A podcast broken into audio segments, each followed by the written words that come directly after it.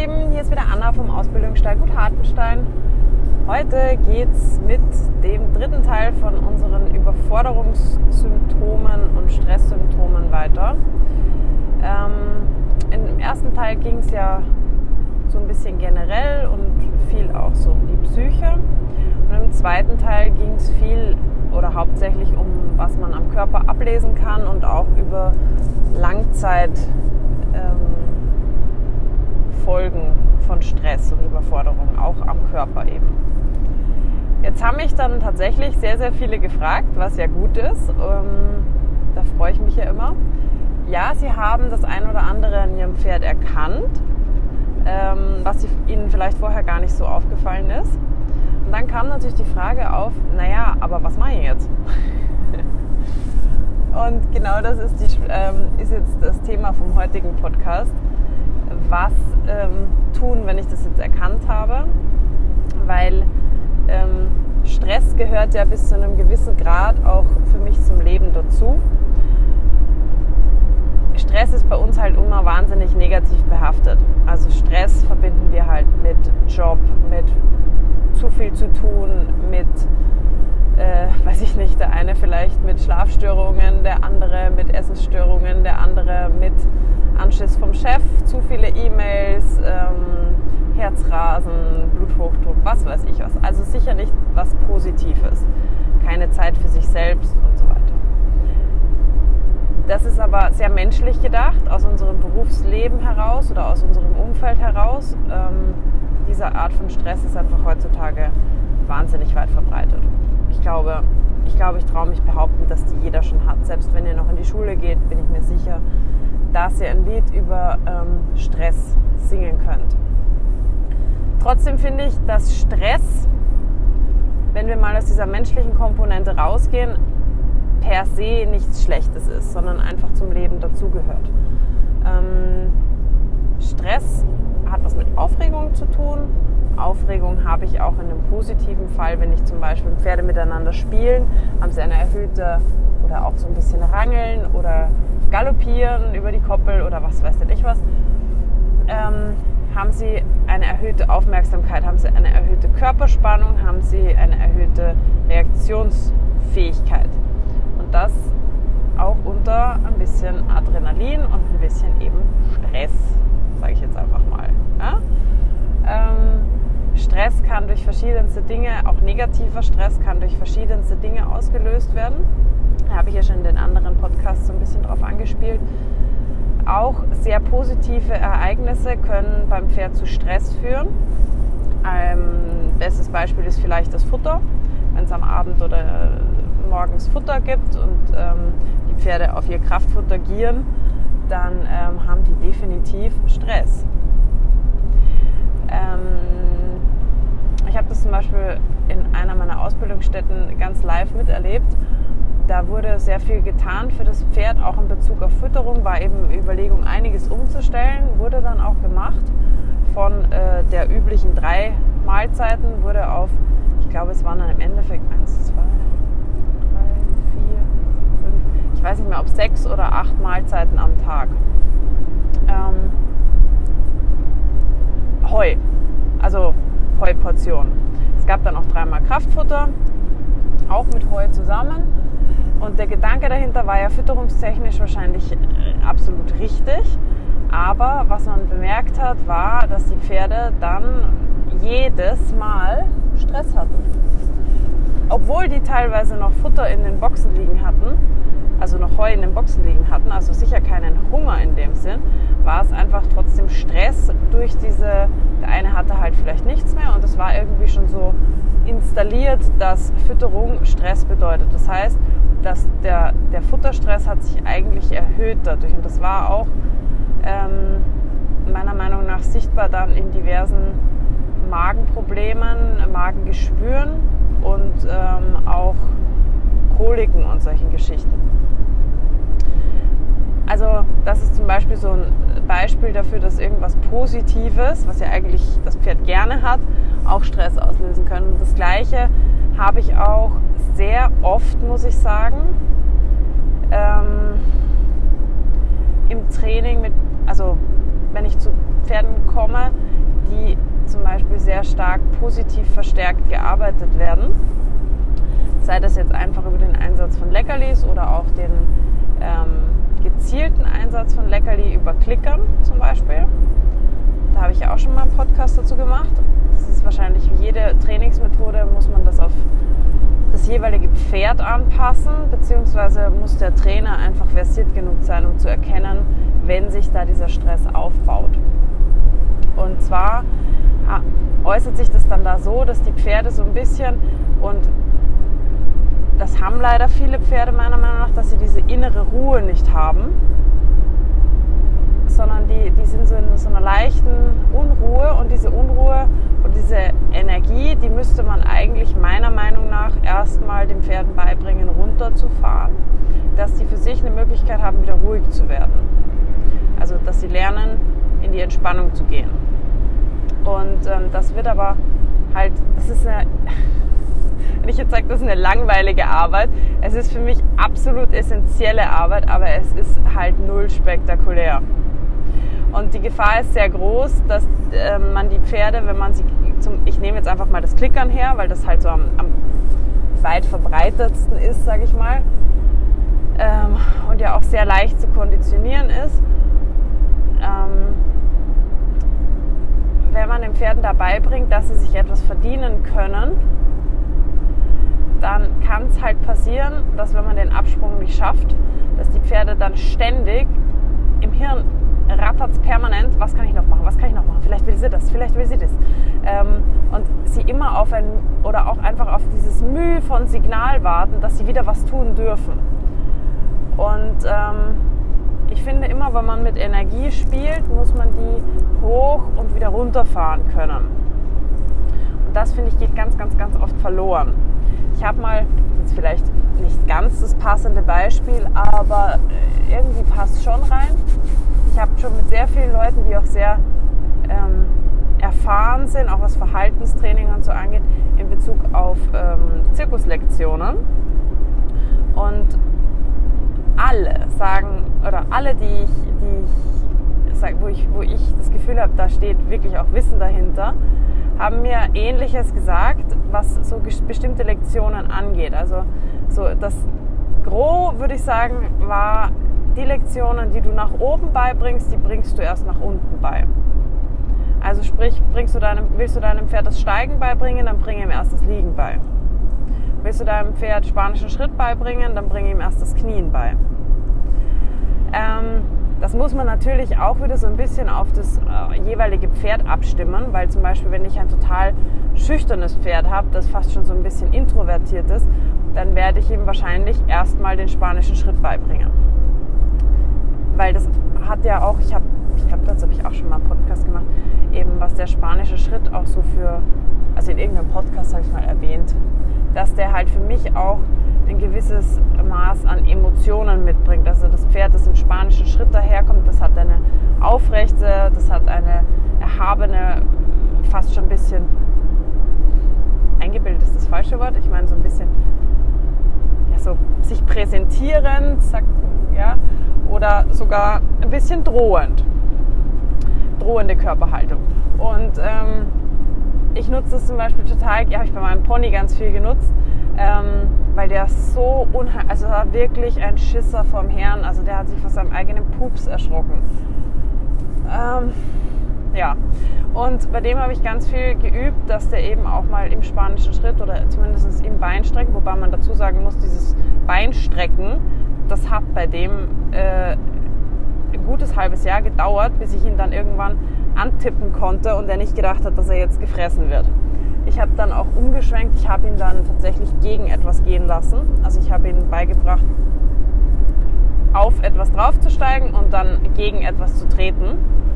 Ähm, und dann habe ich es auf die Gerte übertragen können. Aber der war natürlich, das war schon recht ein extremer Fall jetzt bei dem. Mittlerweile macht das gern. Genau, aber da habe ich zum Beispiel diese Lektion benutzt, um einfach diese Emotionen auch so ein bisschen ähm, mitzubekommen für ihn. Oh Gott, wie bin ich jetzt auf dieses Thema gekommen? Ah, das passiert mir einfach manchmal. Da rede ich los und dann sitze ich irgendwo, wo ich gar nicht weiß, wo ich hingekommen bin. Wie ich dorthin gekommen bin. Ähm. Jetzt hänge ich voll fest. Scheiße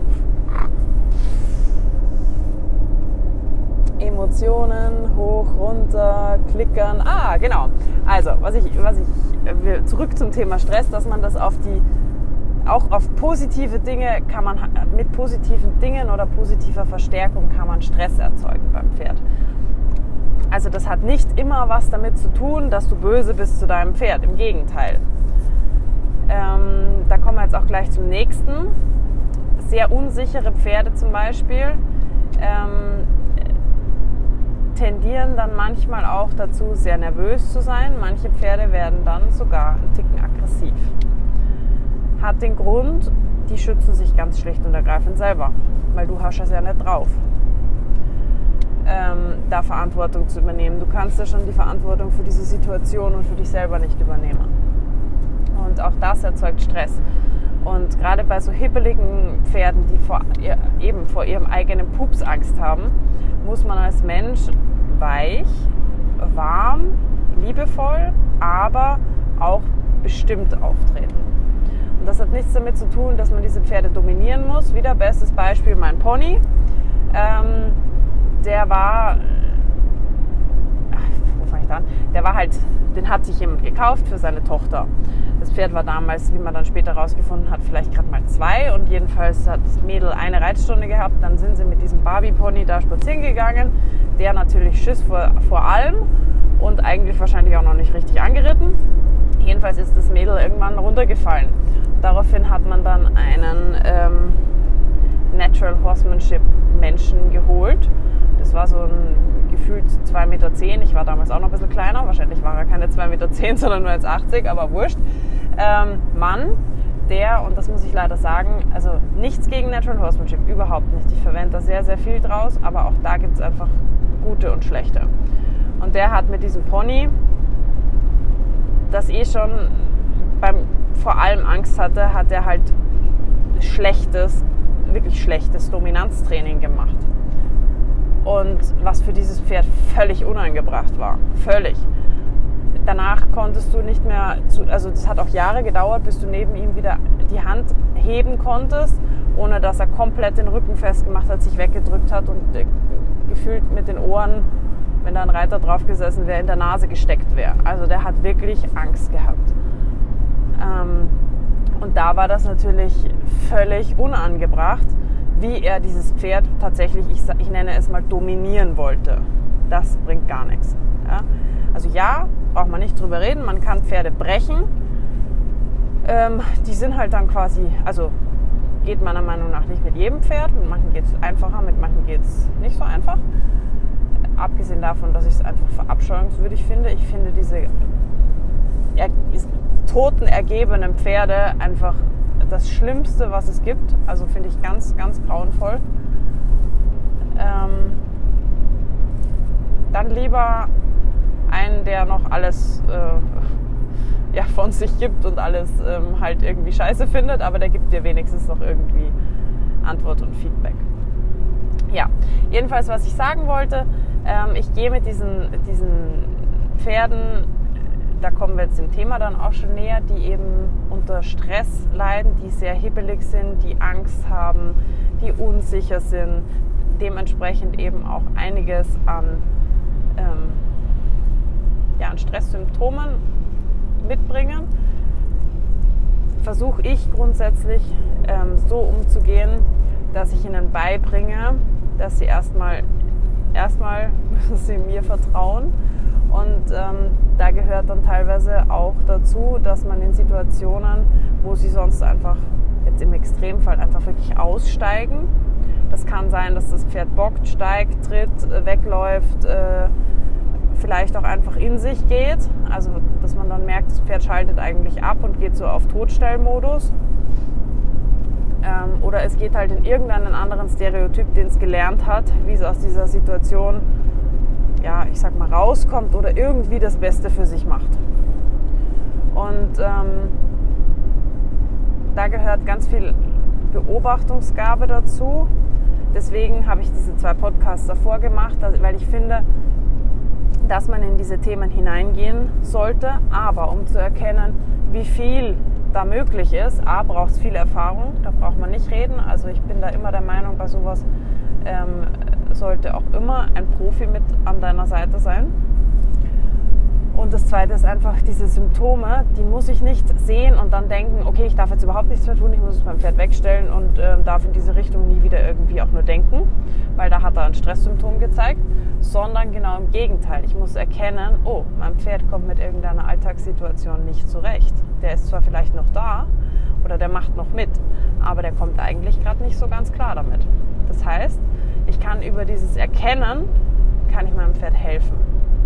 Und zwar nicht, indem ich sage, ach, du hast Stress damit, dann setze ich dich jetzt dieser Situation so lange richtig knallhart aus, bis du keinen Stress mehr hast. Das wird wahrscheinlich in den meisten Fällen nicht so gut enden. Das ist dann sind wir auch wieder bei diesem Thema Brechen. Ähm, das ist was, das interessiert mich nicht. Also das möchte ich nicht. Ähm, ich möchte, dass das Pferd versteht, warum etwas passiert. Ähm, zum Beispiel, wenn ich erkenne, dass mein Pferd beim beispielsweise beim Putzen schon, also am, am Putzplatz.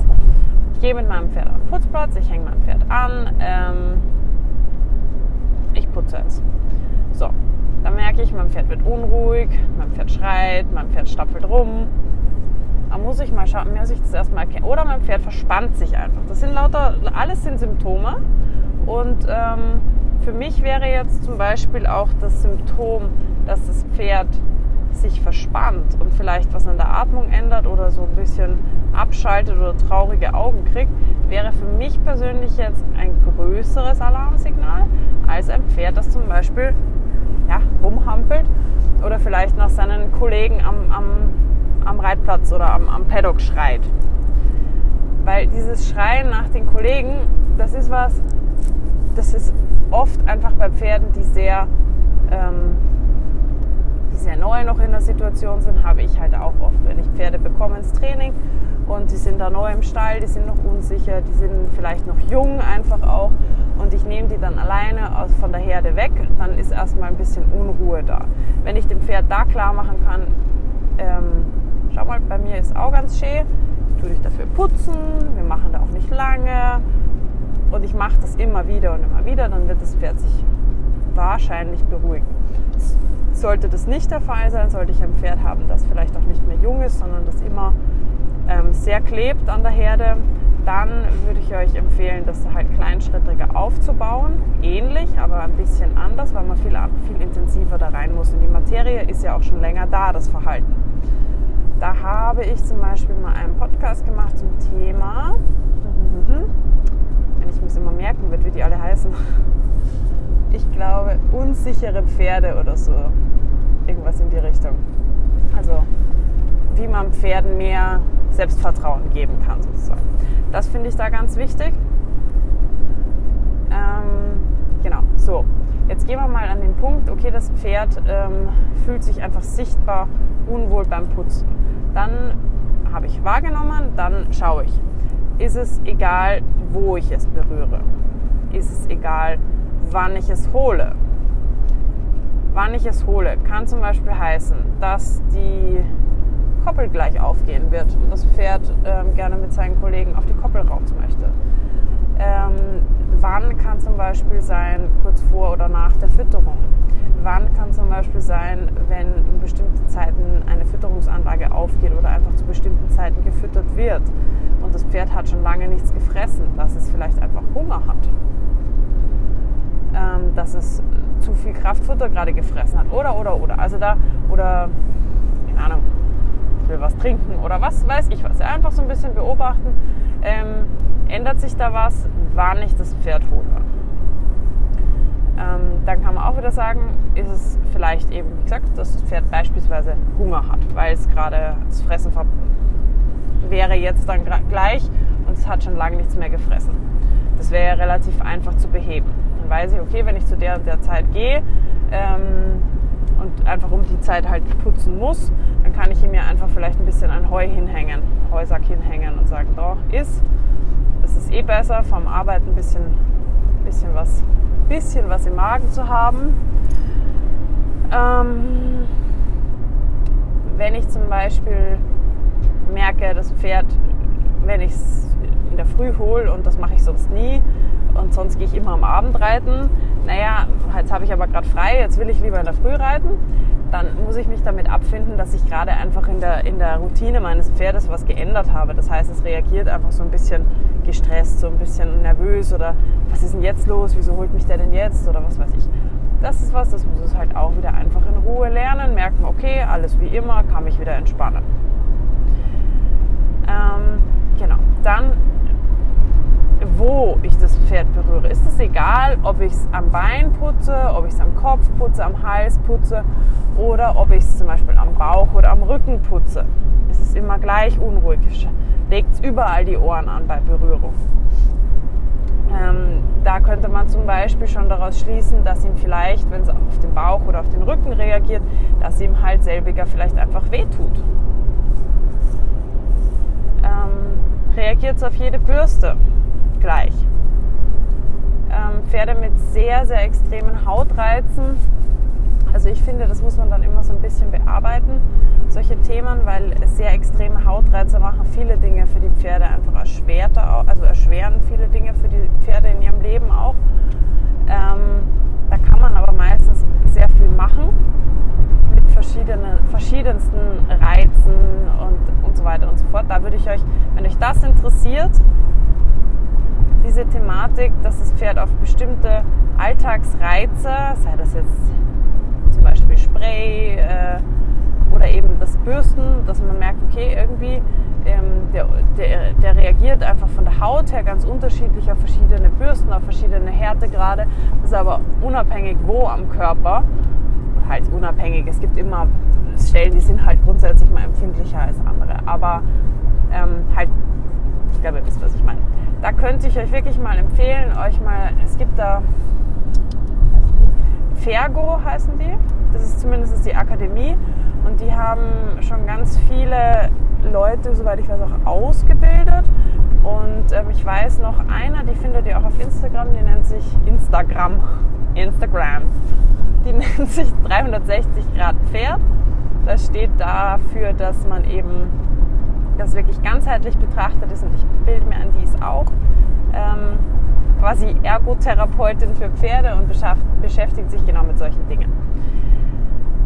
Oh, halt schweife ich wieder aus, ne? Ähm, ja, das sind schon mal so ein paar Dinge, die kann ich abklären. Ähm, dann kann ich natürlich einfach sagen, okay Pferd, ich nehme dich jetzt mal aus der Situation, wenn du das Putzen so scheiße findest, ich nehme dich da jetzt einfach mal raus, ich nehme dir den Stress vom Angebundensein weg, ich gehe jetzt einfach mal mit dir Schön ist natürlich, wenn man das in der Herde machen kann oder auf dem, auf dem Paddock oder so. Wenn das Pferd dann da halt immer weggeht, dann kann man sich natürlich zusätzlich noch Gedanken machen. Aber ähm, dann würde ich vielleicht das Pferd erstmal an einem langen Strick nehmen und ähm, mal in ein Roundpen gehen oder halt in ein kleineres Paddock, wo es so ein bisschen ausweichen darf und wo es mir aber auch eben zeigen darf, das mag ich und das mag ich nicht so gerne und einfach auch merkt, dass es, dass es nicht fixiert wird von mir. Genau. Und vielleicht das Anbinden erstmal, das Pferd vielleicht dann auch erstmal am, An, am Anbinder erstmal vielleicht dann auch nur hinzustellen, dem Pferd das freie Stehen beizubringen. Ja, frei stehen können die meisten Pferde, die meisten bleiben nur nicht dort stehen, wo man sie möchte.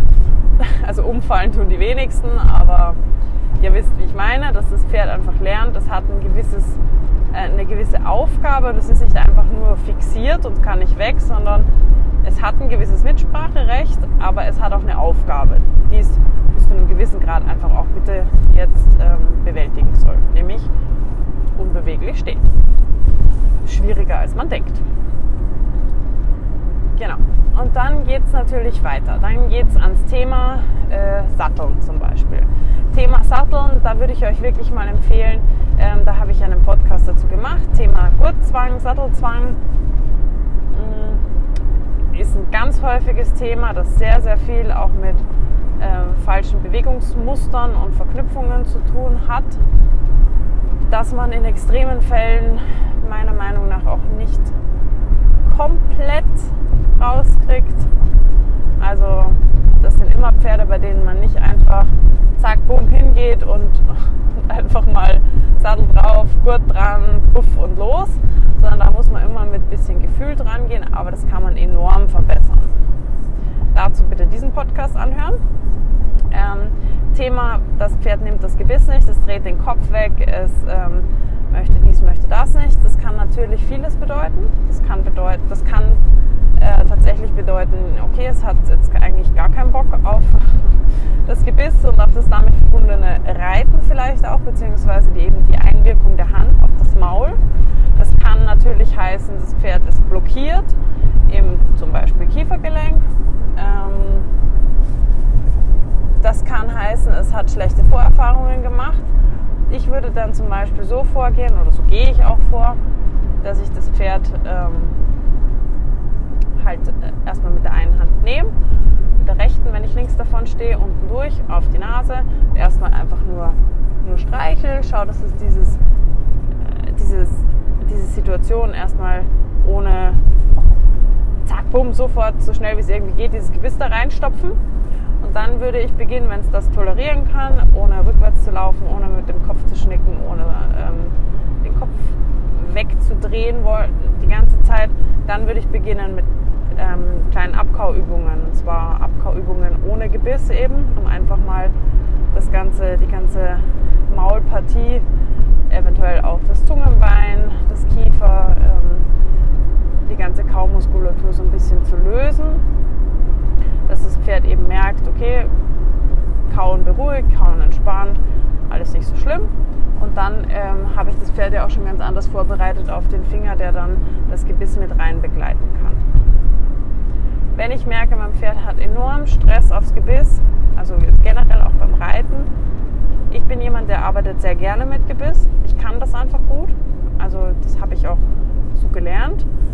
Ich reite die Pferde durchaus teilweise auch gebisslos. Allerdings finde ich gerade im Bereich, wenn das Pferd sehr blockiert ist im Maul und nicht gerade jetzt irgendwelche alten Verletzungen oder irgendwelche wirklichen Traumata im Maul hat, finde ich, kann man mit dem Gebiss, wenn man es kann, auch sehr, sehr viel lösen. Deswegen ähm, arbeite ich eben auch da gerne mit Gebiss. Ähm, aber ich finde es durchaus eine legitime Geschichte, wenn jemand sagt, er hat eigentlich nicht so viel Erfahrung und Gefühl mit seinen Händen und mit dem Gebiss, dass man dann sagt, okay, ich steige jetzt erstmal um, ich gehe aus der Situation raus, weil das stresst mich mit meinem Pferd, wenn das so diese, diese Gebisssituation so scheiße findet, das will ich nicht für unsere Partnerschaft, dann geh raus, reiz das Gebiss los und wenn du dann sagen willst, okay, ich will aber zu, ich will zu dem Gebiss oder ich will dieses Thema nochmal behandeln, finde ich ja auch irgendwie gut, dass man ein äh, Thema, das irgendwie negativ behaftet ist, nicht einfach ignoriert und um, umgeht, sondern dass man sagt, ich, ich lege es vielleicht erstmal ad acta und dann tue ich das Gebiss vielleicht einfach mal dazu hängen sodass das Pferd merkt, okay, die wirkt immer noch über die Nase ein. Ähm, und das Gebiss soll ich einfach nur tragen. Ich kann damit genauso laufen. Ja, meine Balance-Situation ändert sich vielleicht mal kurzfristig ein bisschen, aber das kriege ich in den Griff. Das habe ich drauf, das blockiert mich nicht und so weiter. Und dann kann man vielleicht mal sagen, okay, jetzt reite ich mal mit vier Zügeln und vielleicht funktioniert es dann. Ob man das dann macht oder nicht, ist ja wieder eine andere Geschichte. Aber mh, mm, ich finde es grundsätzlich auch zum Beispiel, wenn ich anreite und die Leute sagen, sie wollen gebisslos reiten, ähm, schaue ich trotzdem, ich reite die Pferde ja immer gebisslos an. Ähm, aber ich schaue trotzdem, auch wenn die Leute sagen, sie wollen eigentlich sowieso gebisslos reiten, dass ich das Pferd zumindest ein paar Mal Trense gearbeitet habe, beziehungsweise ähm, dem Pferd die Trense erklärt habe. Und ich sage euch auch warum. Weil ich finde, es ist das Fairste, das Pferd möglichst so auf seine Zukunft vorzubereiten, dass es mit möglichst viel dann auch klarkommt. Und niemand, ich weiß, viele schreien jetzt, ich würde mein Pferd nie verkaufen, aber niemand, niemand kann garantieren, dass nicht durch irgendeinen Schicksalsschlag das Pferd in andere Hände kommt. Das kann sein, dass ihr das Pferd verkaufen müsst. Das kann sein, dass ähm, ihr auch einfach einen Autounfall habt und sterbt. Und dann muss mit dem Pferd irgendwas gemacht werden. Und ähm, dann kommt das Pferd, weil eure Verwandten alle keine Ahnung haben, verkaufen die das Pferd an irgendwen. Und dieser irgendjemand, der möchte halt dann mit Gebiss reiten. So. Und äh, geht ja davon aus, weil das Pferd ja auch schon acht ist zum Beispiel, dass das Pferd auch einfach mit Gebiss funktioniert. Und das Pferd hat aber noch nie ein Gebiss im Maul gehabt. Das weiß aber keiner, weil ihr seid ja tot. Blöde, also ist ein extremes Beispiel, ich weiß, aber so könnte es halt gehen. Ihr, ihr wisst nie, was kommt. Und deswegen finde ich immer, je mehr ein Pferd kennengelernt hat auf eine positive Art und Weise, desto fairer bereitet ihr euer Pferd aufs Leben vor. Und das ist halt auch das, wo ich meine Aufgabe drin sehe. Ich habe zum Beispiel mal ein Pferd da gehabt, habe ich schon so mitbekommen, ähm, wohin das verkauft wird. Und ich habe dann halt mich so ein bisschen informiert und ähm, mir war klar, das Pferd wird definitiv, wenn es in diesen Stall kommt, mit Ausbindern gearbeitet werden. Hat mir nicht gefallen, aber war mir klar. Ähm, weil das dort eben so gemacht worden ist. Also was habe ich gemacht? Ich habe dem Pferd Ausbinder beigebracht. Nicht, dass ich es ausgebunden habe wie blöd, aber ich habe ihm eine zeitliche Begrenzung beigebracht.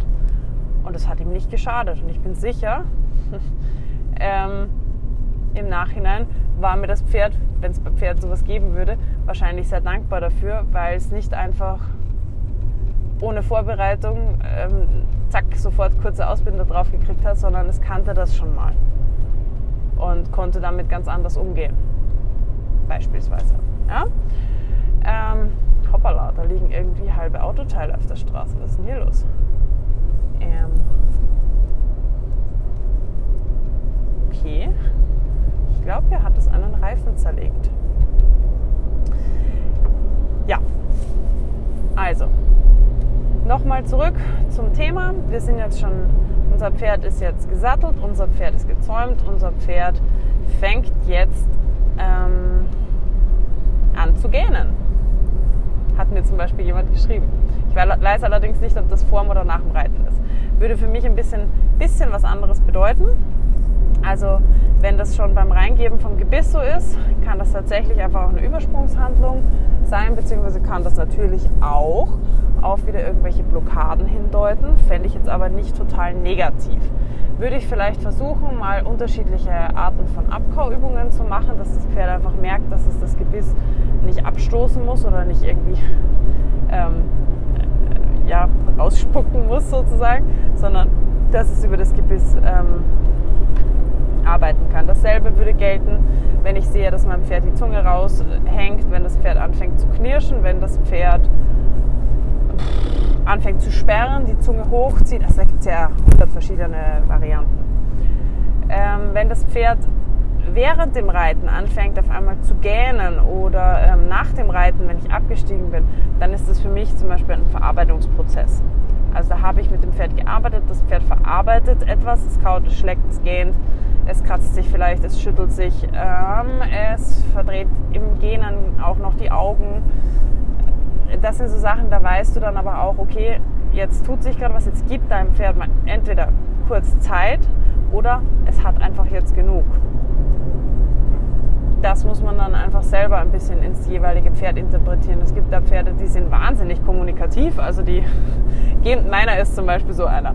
Wenn du mit dem irgendwas machst, der gibt dir sofort ein Feedback. Also so, sofort und der macht ja auch ganz viel bei diesen Angstseminaren mit und der reagiert so krass auf die Leute, wenn die sich halt quasi kennenlernen und so, der, der gähnt sich da einen weg und da weiß ich halt auch, aber der kommt damit klar. Das ist einfach nur, der gibt, das ist so ein, so ein Typ halt. Der ist auch vom Gesichtsausdruck so. Wenn der dich scheiße findet, dann siehst du das im Gesicht. Also braucht man nicht diskutieren. Das ist dann nicht irgendwie, naja, der schaut halt so, sondern der, das siehst du. Punkt. Genauso, wenn der sich konzentriert bei der Freiarbeit oder so, dann hat er ein, ein fürchterliches Geschau eigentlich. Aber das hat überhaupt nichts mit Negativität zu tun. Das ist einfach sein Gesichtsausdruck in dem Moment. Also da muss man dann auch so ein bisschen äh, ja, interpretieren lernen, sein Pferd. Ich meine, Menschen haben ja auch verschiedene Gesichtsausdrücke und Pferde eben auch. Beispiel zum Beispiel angelegte Ohren. Angelegte Ohren müssen für mich nicht grundsätzlich etwas Negatives sein. Zumindest nicht, wenn sie flach ange also wenn sie hier flach angelegt mit gefletschten Ohren dann auf dich zukommt, finde ich nicht so positiv. Aber man sieht ganz oft Pferde, die super gute Freiarbeit machen, die dabei einen Gesichtsausdruck haben. Mein Pferd zum Beispiel, ich bin kein Freiarbeitsfreak, überhaupt nicht. Also ich nehme das, wenn es einer macht und ich finde es auch ganz schön, so ein bisschen ergänzend. Und frei heißt für mich ja definitiv nicht immer frei. Also man kann ein Pferd auch ohne Strick sehr gut zu etwas zwingen und andersrum finde ich, kann man einem Pferd sehr viele Freiheiten lassen, auch wenn man einen Kappzaum mit einer Longe drauf hat. Also gewisse Freiheiten einfach lassen. Das nur so am Rande. Aber deswegen, ich habe dieses Pferd nie in irgendeiner Weise alles, was von dem kommt, an Zirkuslektionen, an Freiarbeit und so weiter und so fort, habe ich einfach genommen. Das kam von ihm. Weil ich da gar keinen Ehrgeiz habe in die Richtung, muss ich sagen. Es kam von ihm und das hat ihm Spaß gemacht und das habe ich angenommen. Und trotzdem hat er diesen, diesen, diesen Gesichtsausdruck einfach, wo ich mir manchmal denke, heider, neider. ja. Genau, also da muss man so ein bisschen, finde ich, auch unterscheiden können, die verschiedenen Typen. Ähm, auch Typen, es gibt, ich habe oft ja Pferde dabei, wo sehr viel am Anfang gähnen, sehr viel verarbeiten, sich sehr viel löst auch. Und mit der Zeit wird es dann weniger. Also da ist es dann nicht mehr so extrem. Und dann hatte ich aber auch schon Pferde, die haben gemerkt, dass sie das können und es hat gefühlt gar nicht mehr aufgehört. Und das war halt nach drei Monaten immer noch so extrem. Und jetzt, ich habe zu den meisten meiner Berittpferde auch wirklich noch Kontakt und ich höre halt immer wieder, dass es immer noch so ist und dass es immer noch nach dem Reiten auch so ist. Wer weiß, vielleicht hat der einfach, ähm, der hat schlechte Erfahrungen gemacht, der wird es vielleicht einfach länger brauchen, bis er das gehen lassen kann und bis er dann äh, das eben nicht mehr so braucht. Wer weiß, vielleicht ist es aber auch einfach sein Typ. Ja. Ähm, das würde jetzt aber für mich nicht bedeuten, dass ich dieses Pferd nie wieder reite. Ja, Im Gegenteil. Ähm, es tut ihm gut, er verarbeitet etwas dann und ich muss ihm einfach nur, wenn ich dieses Zeichen sehe, entweder aufhören, weil er sich nicht mehr länger konzentrieren kann. Das ist ja auch so eine Geschichte. Ähm, hat man auch ganz oft oder habe ich ganz oft, wenn ich Pferde neu in die Arbeit kriege, junge Pferde oder halt Pferde, die auf Reha kommen oder so und die haben länger nichts gemacht oder einfach Pause gehabt, aus welchen Gründen auch immer und ich fange wieder an, mit denen zu arbeiten. Die Aufmerksamkeitsspanne von den Pferden ist einfach nicht so gegeben. Also ein Pferd kann sich ja eh immer nur sehr kurz konzentrieren, braucht dann wieder eine Pause, muss wieder verarbeiten, dann geht es weiter. Aber ich kann natürlich von einem Pferd, das in der Arbeit ist, und, und gelernt hat, quasi sich zu konzentrieren, eine viel höhere oder viel längere Aufmerksamkeitsspanne erwarten, als von einem Jungpferd oder von einem Pferd, das eben nicht in dieser. Es ist wie bei uns. Also ich habe früher nächtelang lesen können und ich habe alles behalten. Und dann habe ich einfach immer weniger gelesen aus Zeitgründen. Und als ich dann wieder reingekommen bin, habe ich einfach gemerkt, dass ich viel früher abschalte im Kopf. Also, oder wenn man in der Schule oder im Studium, wenn man in diesem Lernen so drinnen ist, dann kann man ganz konzentriert über lange Zeit aufnehmen. Ähm, wenn man aus diesem extremen Lernprozess raus ist, dann muss man das Lernen erst wieder lernen. Und ähm, dieses Konzentrieren. Deswegen, da muss man dann einfach auch seine, seine ähm, wie sagt man das, so seine, seinen Anspruch ein bisschen an das Pferd anpassen. Genau, also ich bin jetzt auch dann gleich so, jetzt möchte ich eigentlich übergehen zu dem Thema, was mache ich, wenn mein Pferd zum Beispiel eben gelernt hat, in bestimmten Situationen auszusteigen oder ähm, sich zu wehren oder eben sehr eben im, vielleicht auch nur mehr in Gedanken an diese Situation schon Stress bekommt. Ich mache das in meiner Arbeit so, nein, ich vermeide diese Sachen nicht. Aus dem einfachen Grund, dass Pferde eher ein sehr gutes Langzeitgedächtnis haben. Das heißt, die werden sich in zehn Jahren, wenn ich ihn dann raushole, wahrscheinlich immer noch daran erinnern. Und zweitens ist es mein Job, ähm, ja, Probleme anzufassen und zu, was heißt zu lösen, aber zumindest zu verbessern. Für das Pferd und für den Menschen. Und das geht nicht, indem ich Probleme einfach auf die Seite schiebe, sondern das geht darin, dass ich mir diese Probleme anschaue und das Pferd dazu bringe, das Gleiche zu tun. Das wird es aber nicht tun, indem ich ihm das ganze Problem direkt vor die Nase knall, weil so, so weit ist es noch nicht. Ich muss dieses Problem ganz kleinschrittig zerlegen und vielleicht sogar noch einen Schritt zurückgehen und dem Pferd erstmal ein Grundvertrauen in mich und in sich selbst geben, indem ich ihm Aufgaben stelle vorab, die eigentlich mit dem ursprünglichen Problem nichts zu tun haben, die dem Pferd aber das Vertrauen geben, dass es Aufgaben, die ich ihm stelle, lösen kann und wo er schon so ein bisschen auch lernt, über sich selbst hinauszuwachsen.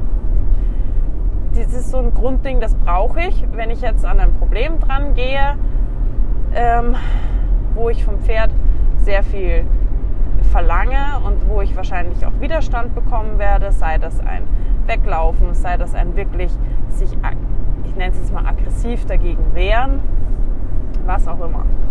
Wenn ich an diese Probleme rangehe, brauche ich schon eine gewisse positive Grundstimmung vom Pferd mir gegenüber und auch vom Pferd sich selbst gegenüber.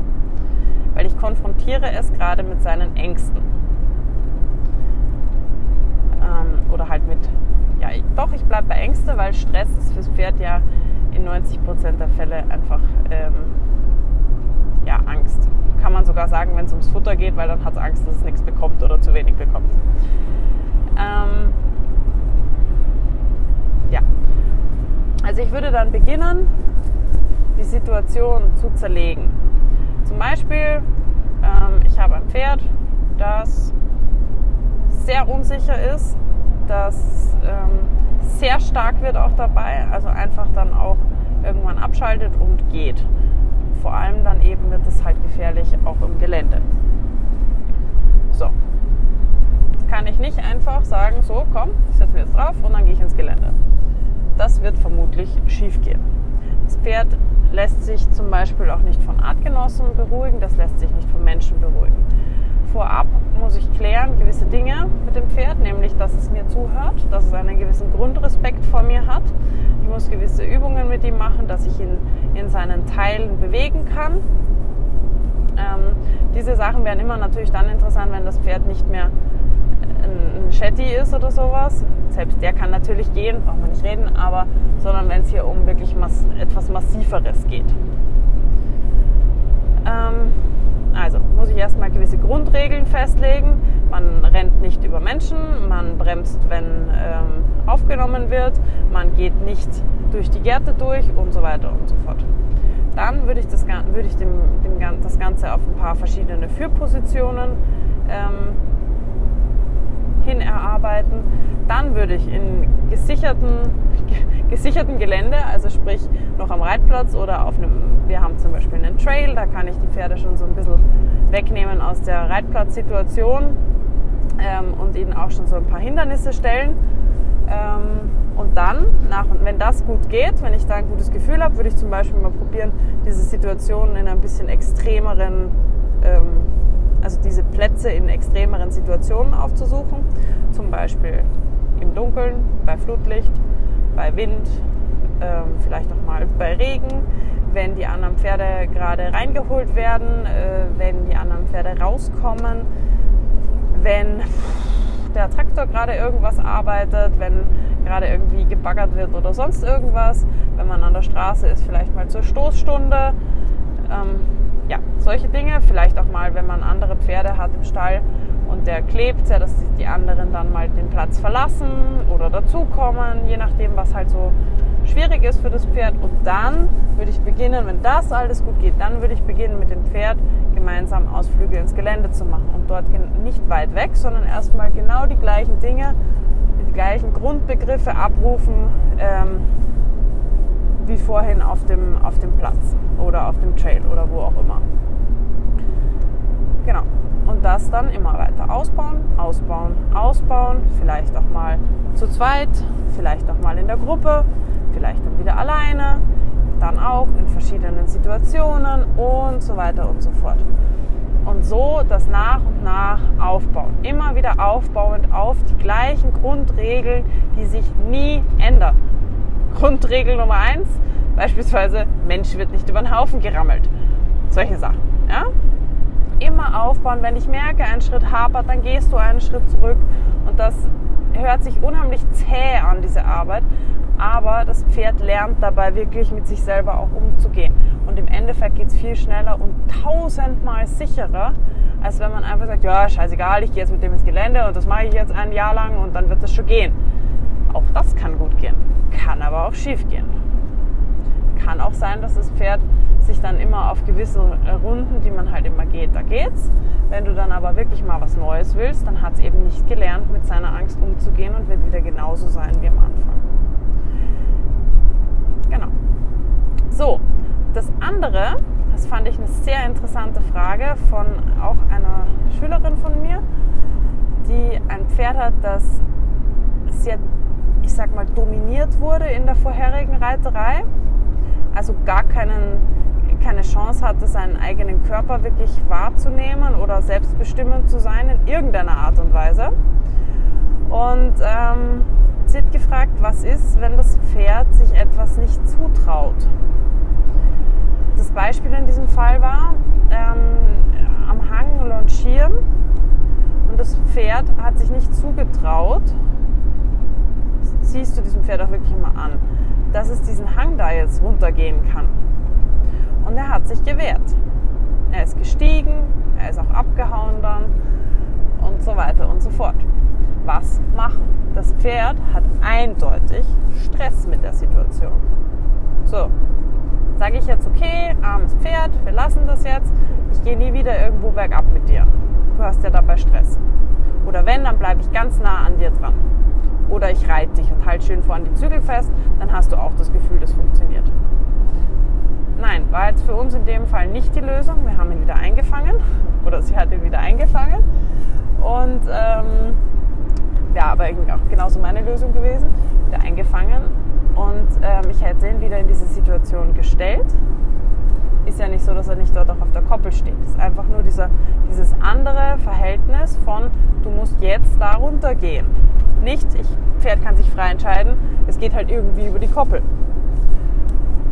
Und das dann positiv, wirklich positiv, positiv zu verstärken, wenn das Pferd versucht, seine Angst zu überwinden und es probiert.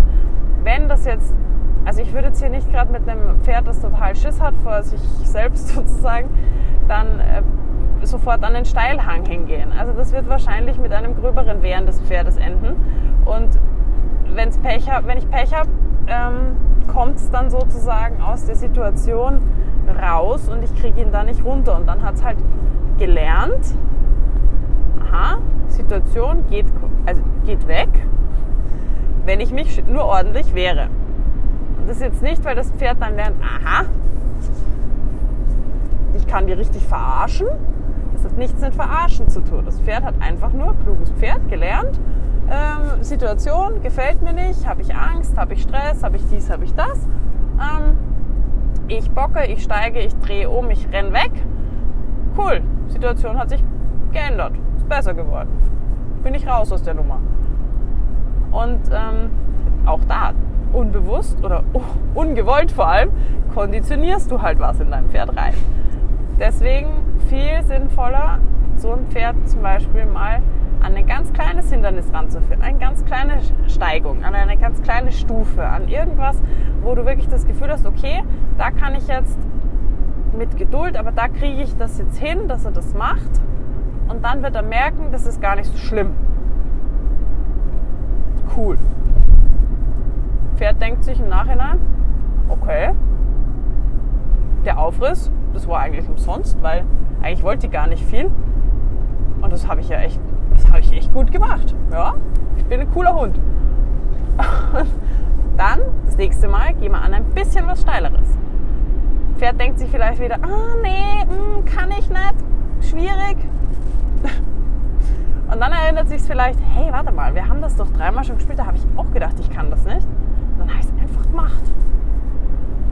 Das war eigentlich ganz cool. Habe ich Lob gekriegt, eigentlich, ich kann das ja. Und er probiert es. Und genau so ähm, würde, ich das, würde ich solche Situationen dann eben versuchen zu lösen. Dass ich dem Pferd zeige, du kannst das. Wenn ich merke, er glaubt es mir nicht, was zu suchen, wo ich ihm zeigen kann, geht, was ich von ihm verlange. Und da ist es halt dann einfach unsere Aufgabe, die Aufgaben so zu gestalten, dass das Pferd immer mit einem positiven Erlebnis rauskommt. Dass das Pferd immer wieder lernt, ich kann das, ich kann das, ich bin echt cool. Schau mal, was ich mit meinem Körper kann. Ich kann sogar bremsen beim Bergabgehen. Geil. Ja? Solche Dinge. Und nicht dem Pferd immer nur zu zeigen, was es falsch macht, uns in eine Situation zu bringen, in die es mental überhaupt noch nicht rein kann eigentlich. Und ihm dann vor allem nicht die Zeit zu geben, das zu verarbeiten und sich das anzuschauen und wirklich selber auch so ein bisschen zu entscheiden. Wenn ich jetzt ein Pferd, also ich bin niemand, der sich hinstellt und sagt, Pferd, ähm, möchtest du das jetzt oder möchtest du das nicht? Wenn du es nicht möchtest, dann machen wir das nicht. Das ist nicht meine Philosophie. Aber was meine Philosophie ist, das Pferd dorthin zu stellen und dann einfach mal das Pferd machen zu lassen.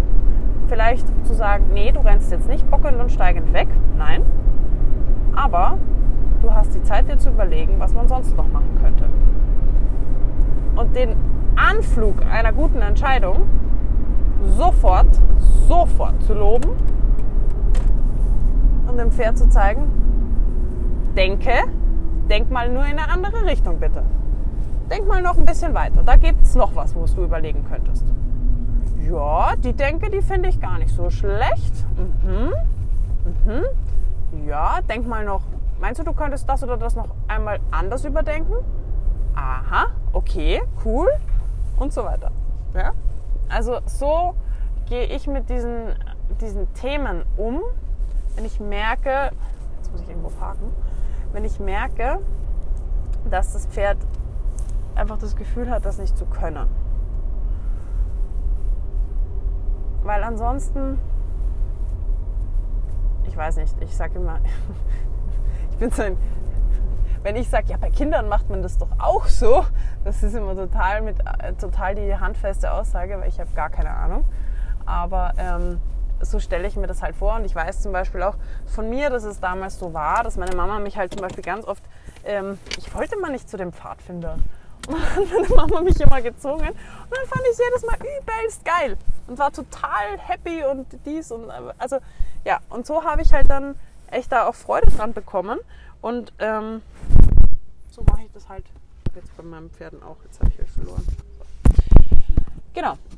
Ich denke, damit habe ich ganz gut und sehr ausführlich, wir sind schon wieder fast bei einer Stunde, erklärt, wie ich damit umgehe, wenn ein Pferd Stresssymptome äußert. Also heißt, ähm, Stresssymptome erkennen ist für mich das absolute A und O, weil da, nur dann kann ich ja entscheiden, ähm, ob es Sinn macht, da, da weiterzuarbeiten, ein bisschen die, ähm,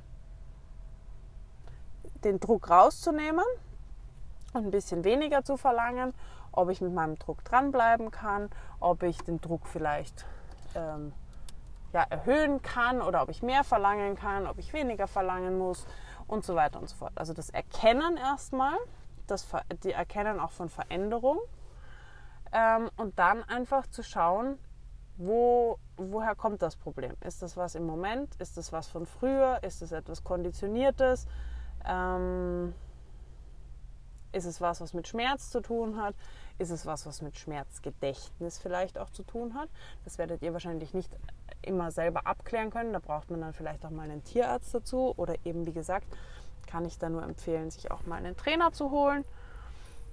Ja, und dann eben zu entscheiden, eben wieder mit dem Hinblick darauf, was sehe ich, wie verändert sich etwas, wie viel man dann in diese Situation hineinarbeiten kann.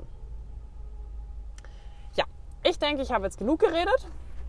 Ich hoffe sehr, dass ich da dem einen oder anderen jetzt seine Fragen beantworten konnte. Und ähm, ja, freue mich auf euer Feedback und natürlich auch auf Fragen. Falls ihr zu diesem Thema Stress, Überforderung, Übersprungshandlungen und so weiter noch Fragen habt, dann immer her damit. Ansonsten, wenn da jetzt nichts mehr kommt, glaube ich, habe ich jetzt zu dem Thema alles gesagt, was mir so einfällt. Und euch, glaube ich, auch meine Trainingsphilosophie ganz gut da näher bringen können. Und ja, freue mich bis zum nächsten Mal. Ciao, ciao.